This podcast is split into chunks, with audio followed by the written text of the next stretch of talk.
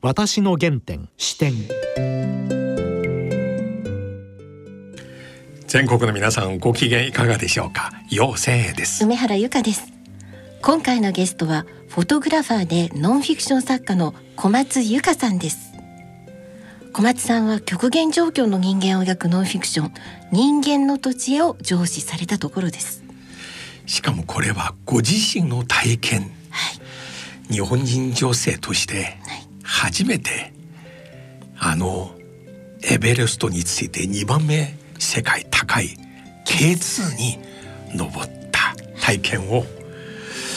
さらにこのシリアの難民キャンプでいろいろ写真取材しながら今度自分の運命の方との出会いいやー私一気にねはい読みましたよそして今日ははい嬉しいのは小松さんはうち東海大学の卒業生ですよそうですか、はそれでは私の原点視点進めてまいります私の原点視点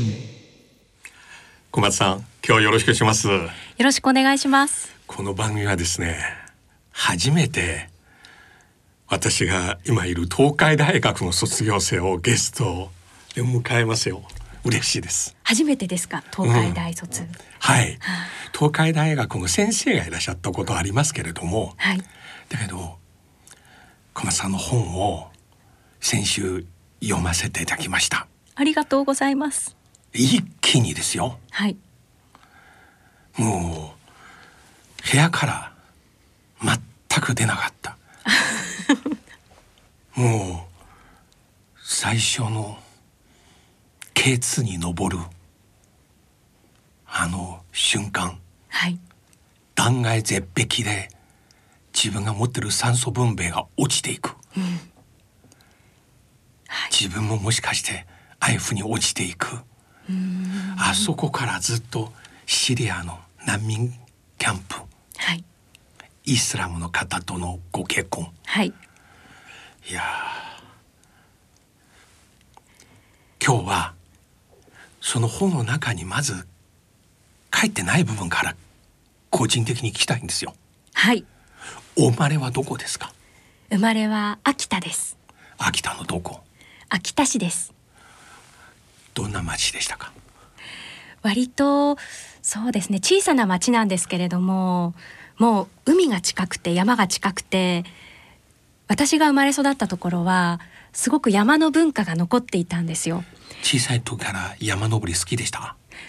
そうですね好きでしたただスポーツ的な登山ではなくて生活のための登山、例えば春になると山菜を取ったり秋になるとキノコを取ったりそれをこう家族総出でやってたんですよ小さい時結構はい活発でたくましい子でしたそうですねあのー実家が米農家でおう小さい頃から田んぼの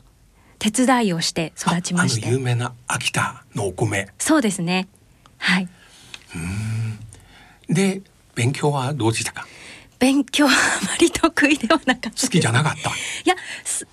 き嫌いというよりもそれよりも割と外であ室外で遊ぶのはそう大好ですき、ね昆虫採集をしたり、うん山を走ったり山を走るそうですねあの山を登るじゃなくて山を走るそうですね走り回ったりあの何か新しいものを見つけたりすることが大好きで、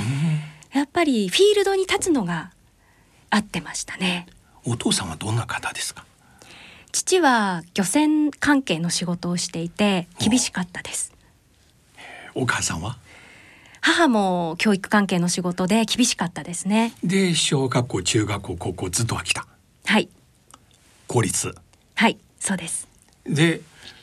その後東海大学にはい、いらっしゃるのは一般入試ですか推薦ですか推薦でした。うん高校時代にうん登山にすごく熱中して、おうあの登山部でインターハイや国体に行ったんですよ。でその成績が認められて推薦で通ったということがありました。そして東海大学いろいろ学部がありますが、はいどうして高校学この発掘の学部を選んだんですかそれがですね、もうあのインディ・ジョーンズに憧れましてあのインディ・ジョーンズだ、あの高校時代はもっとこう高いヒマラヤの山にも憧れたんですけどやっぱり未知の世界にすごく憧れて、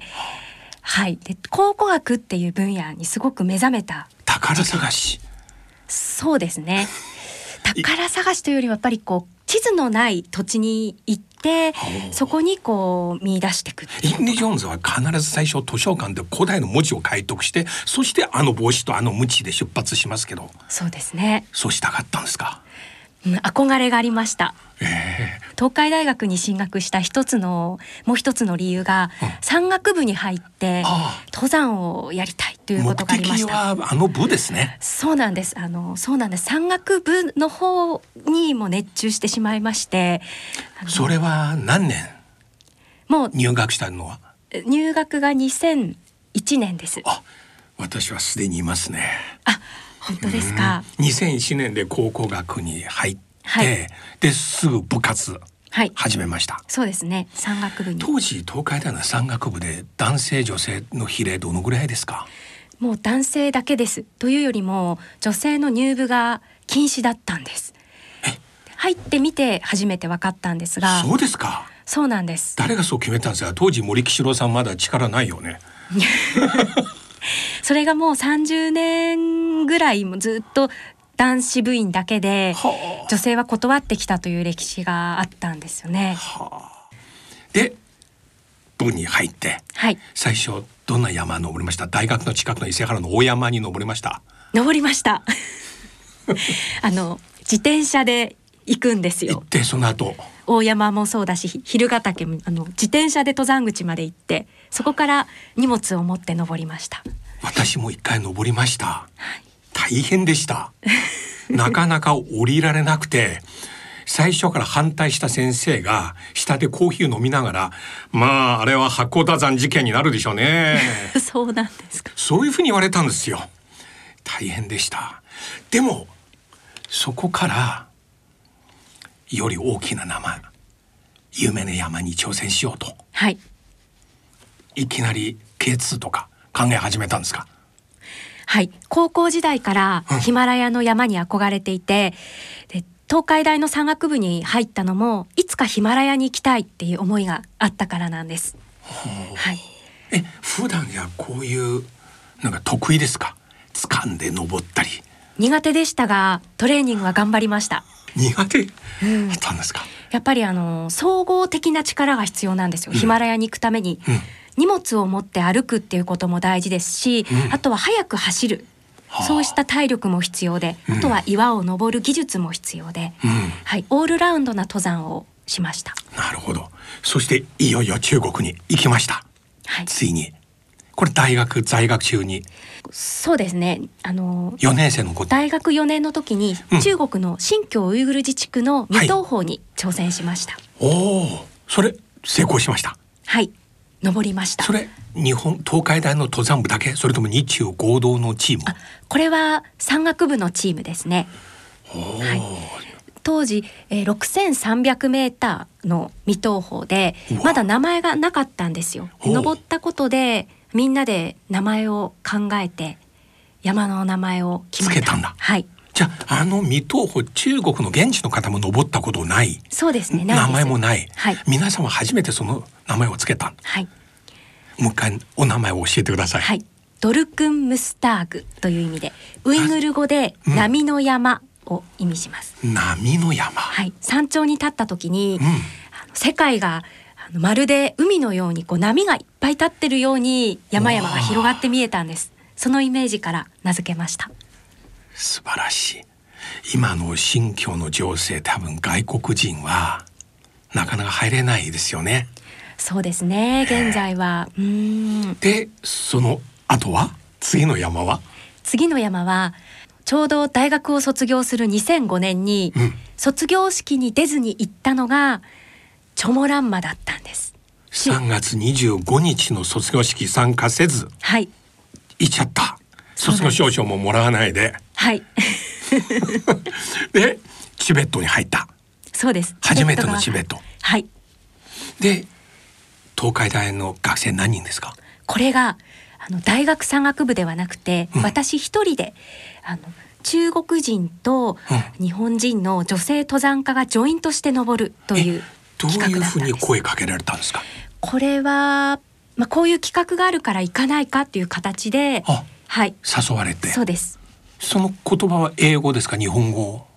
まあ日本人も数名入っていたので、あーはい、日本語です。そして初めて行きました。はい。私まだチベット行ったことないですよ。あーえーで、はい、そこでスタートした。そうなんです。ところが登れずに終わったんです。どこまで途中どこまで行った結局あの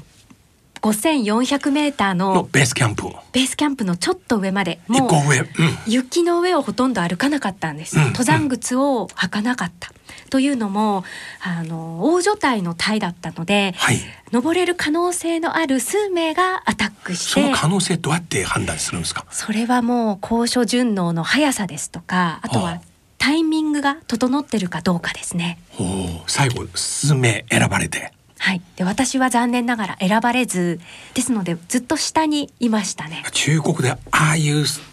上に行くのは最後のチームは突撃って言うんですけどっはいて言われました最後突撃隊って言うんですよ中国で突撃隊、うん5人この5人あ明ー日朝から山頂へ突撃うんで選ばれた人間の中で方が女性いますか、はいあもう女性隊だったのであ全員女性、はいでエベレストはい、成功したそうですねあのアタック隊員たちは登りましたね。はいこのアタックは中国で突撃なんですよ突撃で悔しかったそうなんです。であのまあ、自分が登れなかったっていうこともそうだったんですけどもやっぱりそのスタート地点にも立てなかったうんという思いが残ったんですねは。あで登ること山頂に立つ以上にやっぱり登山って誰とどのように登るかその過程が大事なんだという気づきがありましうたんなる。ほどそこで帰ってきまして、はい、その次はそしてその翌年に K2 に行くことになるんですけれども、すぐ翌年へはい、あのそのチョモランマから帰ってきた時にん挫折を経験してまして、山に登らず登山装備を全部段ボールに詰めてうん家の中にいるっていう生活だったんです。就職もせずそうですね。何してたんです かバイトですかいや、やはりそれまでの生活が山登り一色だったのでええ、それがなくなってしまった時に空っぽになってしまって、うん大きな挫折を経験したんです。何をこれからすればいいかわからない。そのこう道筋が消えてしまったような形ですごく苦しいもう空白の時間だったんです。そこをちょっと具体的に聞きます、はい毎日何をしてたんですかいや、毎日座ってそれ聞きたい何をす座ってるべきかを考えてました。毎日考えてた、うん一切アルバイトもせずはいあまり出かけもしない、そうなんです。何をすればいいかがわからなくなってしまでった。その時また K2 に登りませんかっていう誘いをそうなんです来大たんだ学の山岳部の監督からいただいたんです東海大のはい OB の小松さんに対してそう一です緒に行きませんかとはいその時はですねただ悩んだんですもしかしたらチョモランマと同じように挫折するかもしれない登れないんじゃないかあすごい OK 出さなかったそうなんですじゃあちょっと考えさせてとはいその後で行くということを決断したんですでそれ決は断した理由はやはりその時にしかできないことをやりたいと思ったからなんです、なるあほどとはヒマラヤの広報って、うん登るためにやはりかなりお金もかかるし、はいチームが揃わないと登れない、うんタイミングがあるんです、うんそれを考えた時にやはり今目の前にあるチャンスをつかみたいと思いましたそして出発しまして、はいそれは何月出発は6月でしたああそれは大体ケーツとかエベレストを登るの大体毎年あの季節ですよねエベレストは3月から5月なんですよ。間一番あ K2 少し遅いそうですね。K2 は6月から8月が安定してると、まあ、当時13年前は言われてました。ああよく言われるのは K2 はある意味ではエベレストよりも難しいっていう話を難聞しきいとます思いますね。ああはい。どういうところ難しいですかうんやはりピラミッド状の急峻な地形、うんどこから登っても平均傾斜45度以上あるんですよ。うんそれからやはりそのエベレストまではうん登る体制が整ってないですね。うん自分の実力がなければやはりこう上に行けない。うんうん、また、ま、地形もそうなんですけども天候も割と急変しやすかったりはああと山がもろくてうん落石がとにかく落ちてくるんですよ。うわで落石が当たって亡くなる方もすごく多いです。え K2 は死亡率26%と言われてましたーエベレストはエベレストがちょっとわからないんですが、まあ、死亡率で言えば圧倒的に K2 は高いですねそうですか、はいでその二つの高さの差はどのぐらいですかだいたい200メーターぐらいであすわずかはい200メートル、はいあーだけど角度を考えると、うんあのエベレストはよく中国から中国側から登るか反対側ねそうですねあのネパール側からネパール側かはらい登るか、あのだいぶ状況違うケツどこから登っても同じですね厳しい感じそうですねその中でもあのノーマルルートと言われるルートはあるんですけれども、それでもそうですねどこから登ってもかなりリスクは高いですで挑戦始めてはい最後にこのアタックする時何人でしたはい6人で最初登った中で最終的に3人が選ばれてほう出発しました私もその中の1人でした ?3 人だけで女性は1人ですそれは日本人女性としてもは史上初ですよね登頂したのはそうですね日本人女性初でしたあそれまでに挑戦した方がいいらっしゃるけど失敗したんですね、そうです世界で何番目ですか世界では女性として8人目の登頂者でしたその8人の中で一番若いのは若いのは私でしたね当時23歳でした頂上に登った時はいあの瞬間はい何を見たんですか丸い地球が見えました本当にあの地平線の端がくぼんでいるように地球儀の上に立ってるように見えましたね上でどのぐらい滞在しましたか1時間弱ですね本当はもっともうさっとこう立ち去らなければいけないんですがあの標高が高くて、まあ、酸素が薄いので、時間が過ぎるのが早いですね結果的に1時間ぐらい滞在してました、で山の下と携帯で連絡することそういうのは一切できないよね電波ないよもんねそれが無線機を持ってい無線機でて更新してましたはいはあで写真撮りましてはいで上で何か記念品とか記念品じゃないけど何か埋めましたか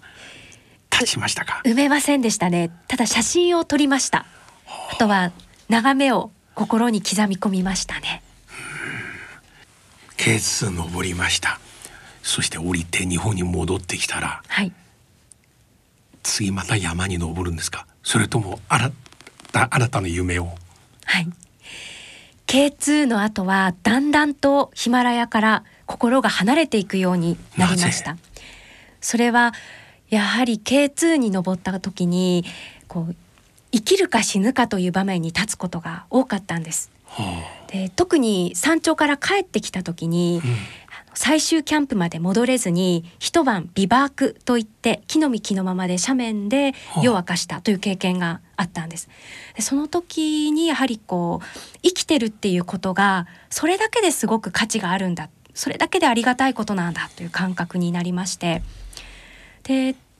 K2 から帰った後はこうそうした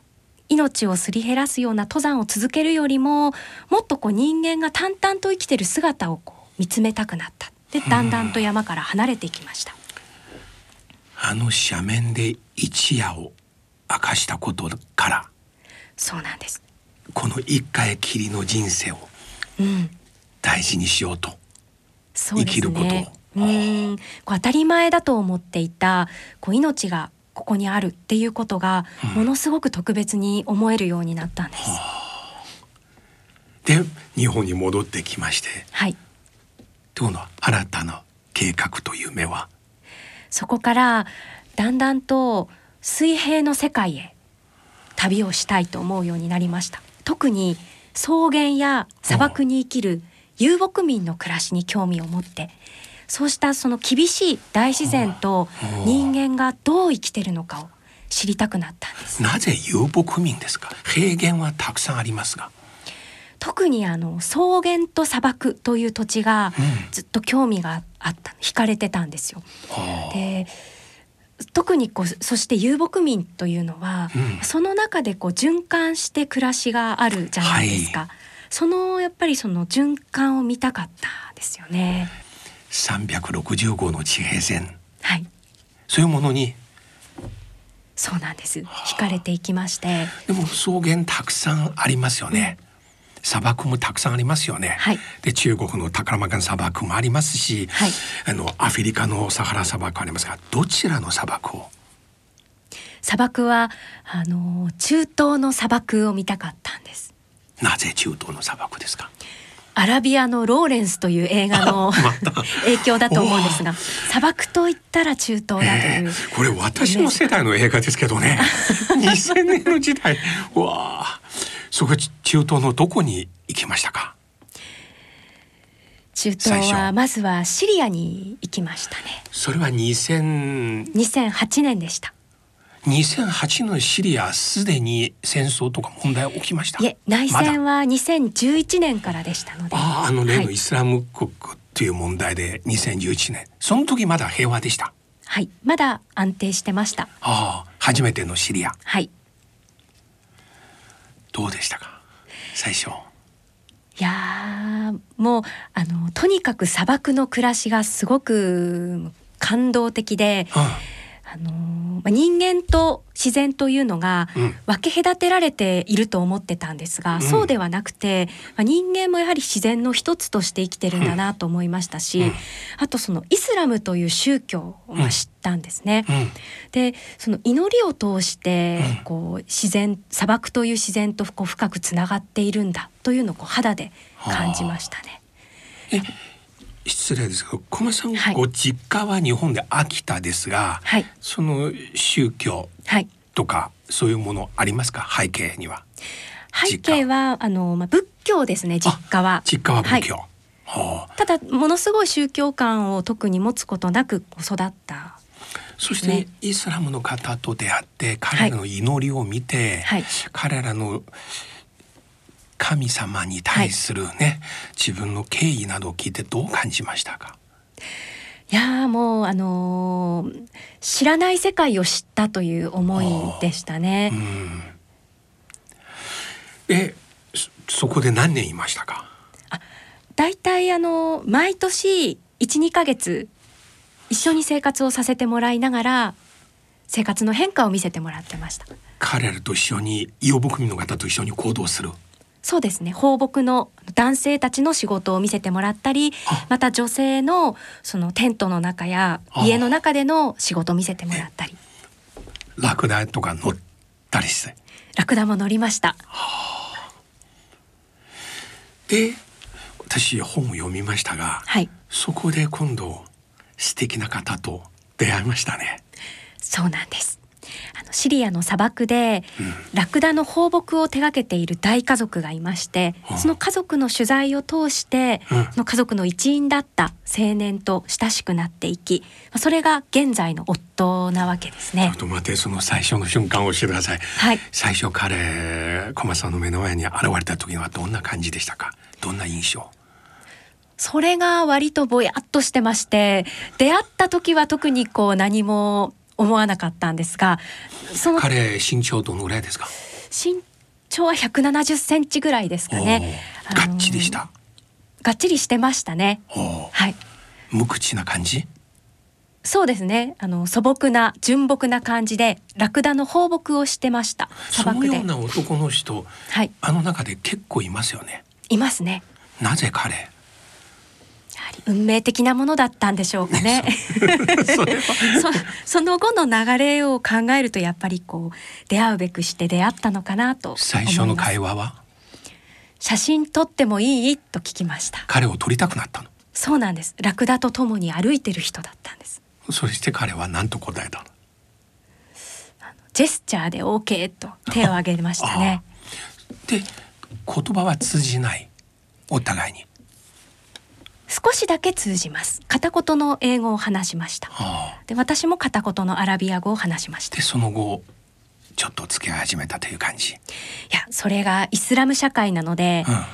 の男女のうんその婚前の付き合いっていうのはできない社会なんです。うんですのでに日本のようにこう2人きりで会うってことはほとんどなくて必ず誰かしらがいる中でうんこう会話をして信仰を深めていったという形です。で最初写真撮っていいから、はい結婚されるまでどのぐらい時間経ちましたか。結婚するまでうん。 2008年に出会い結婚したのが2013年ですので5年でしょうか。五年間。はい五年の間に日本に帰ってきてまた行って。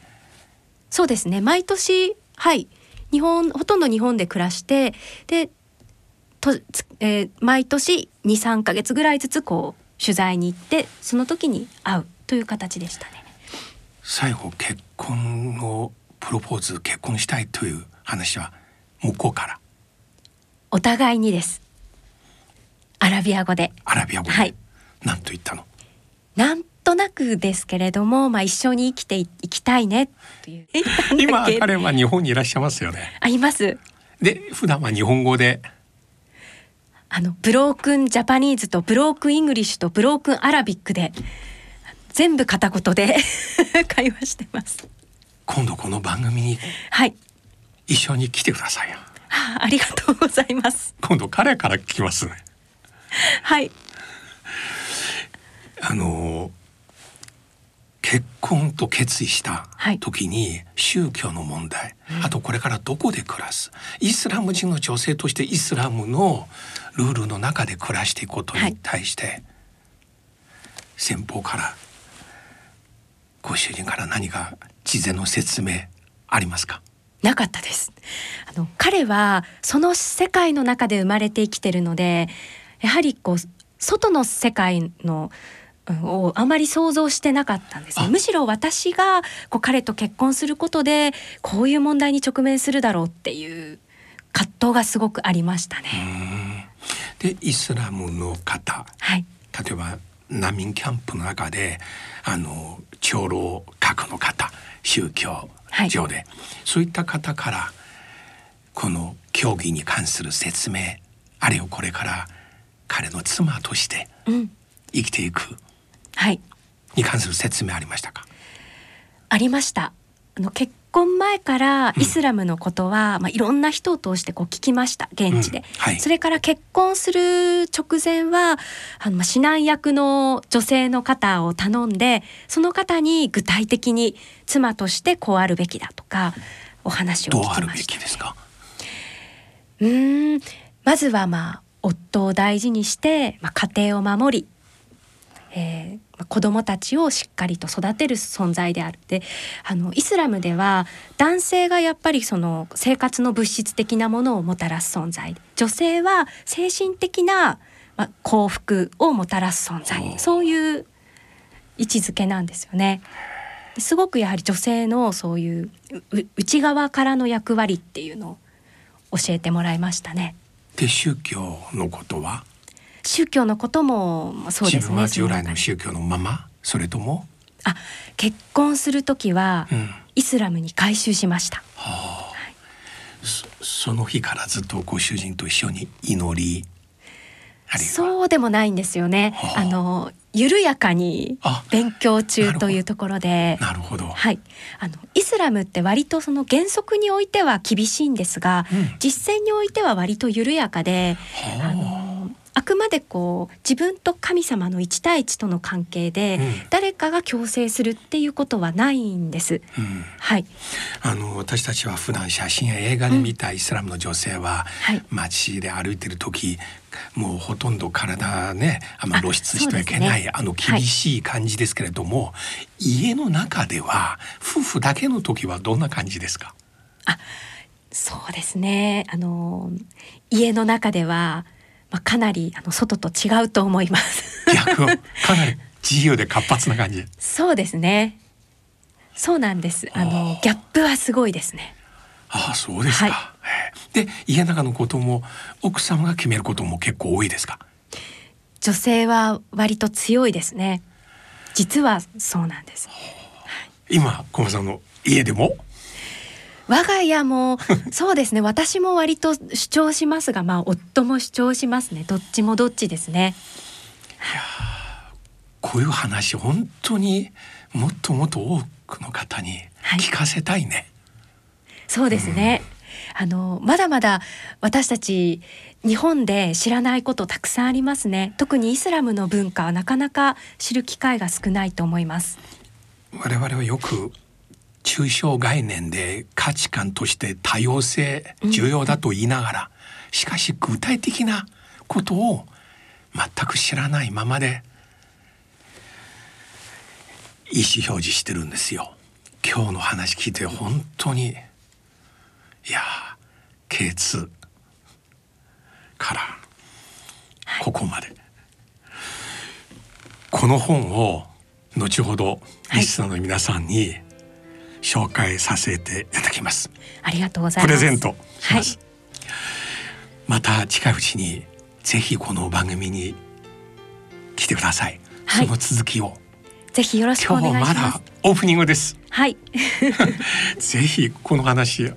たくさん聞かせていただきたいんです今日どうもありがとうございましたありがとありがとうございますうございました私の原点視点いや小松さんのこの本の中には先ほどおっしゃったことより詳しくはい、もう本当に一つ一つのね、映画のシーンのように書いてるんですよ。であとねはいこの本の中の写真が素敵ですね。ね、さすがフォトグラファー。うんなんか、あの、本当に徹底したリアリズムなんですよ。あの写真っていうのは今いろいろコンピューターで加工できます、ね。いろいろもう本当にカレンダーのような美しい写真いっぱいあるけれども、そうではなくむしろ全く反対側にある美意識で撮ったなんかその場の空気ですとか、うん匂いですとか、もうそんな肌の温度まで伝わってくるような写真ですよね。遊牧民の方と共にはい、ラクダに乗って砂漠で旅する時のね様子今日スタジオに今いらっしゃるコマさんと違ってもう完全にイスラムの世界に溶け込んだ姿、い、や私思うには私たち本当にイスラムの文化ムスリムの方のいろいろ考えもっともっと勉強しなければなりませんね。またねスタジオに来ていただいてそのお話もお伺いしたいですね。それにぜ対して研究する学者、い紹介する本があるけども小松さんのような第一人者の実体験でひそこで暮らした方、うんそしてイスラムの方と結婚した方、いろいろお話をお伺いしたいですね。私小松さんの本はねこの前笹さんの本と一緒に中国に紹介したいんです。ぜひ中国で翻訳出版されてほしいですね。はい。はい、番組ではこの小松さんの「人間の土地へ」集英社インターナショナルから出ているこの本を皆さんにプレゼントいたします、はい詳しくは番組のホームページからアクセスしてくださいはい、それではそろそろお時間ですお相手は妖精と梅原由香でした